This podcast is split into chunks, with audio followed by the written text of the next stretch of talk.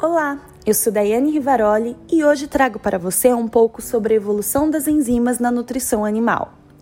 Desde a década de 1920, há estudos e pesquisas que avaliavam o papel das enzimas na nutrição avícola. A evolução em pesquisa e desenvolvimento continuou durante os anos de 1950 e 1960, quando as dietas de cevada eram comumente utilizadas e estas mostraram que as enzimas melhoraram o desempenho das aves.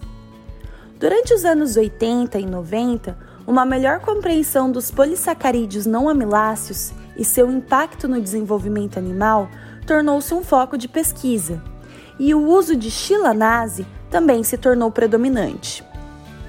Durante o final dos anos 90, o uso de fitase tornou-se prática padrão os benefícios do fornecimento de enzimas exógenas na dieta do animal incluem a redução de fatores antinutricionais da dieta, o uso de ingredientes de menor custo e uma melhoria na conversão alimentar e desempenho do animal.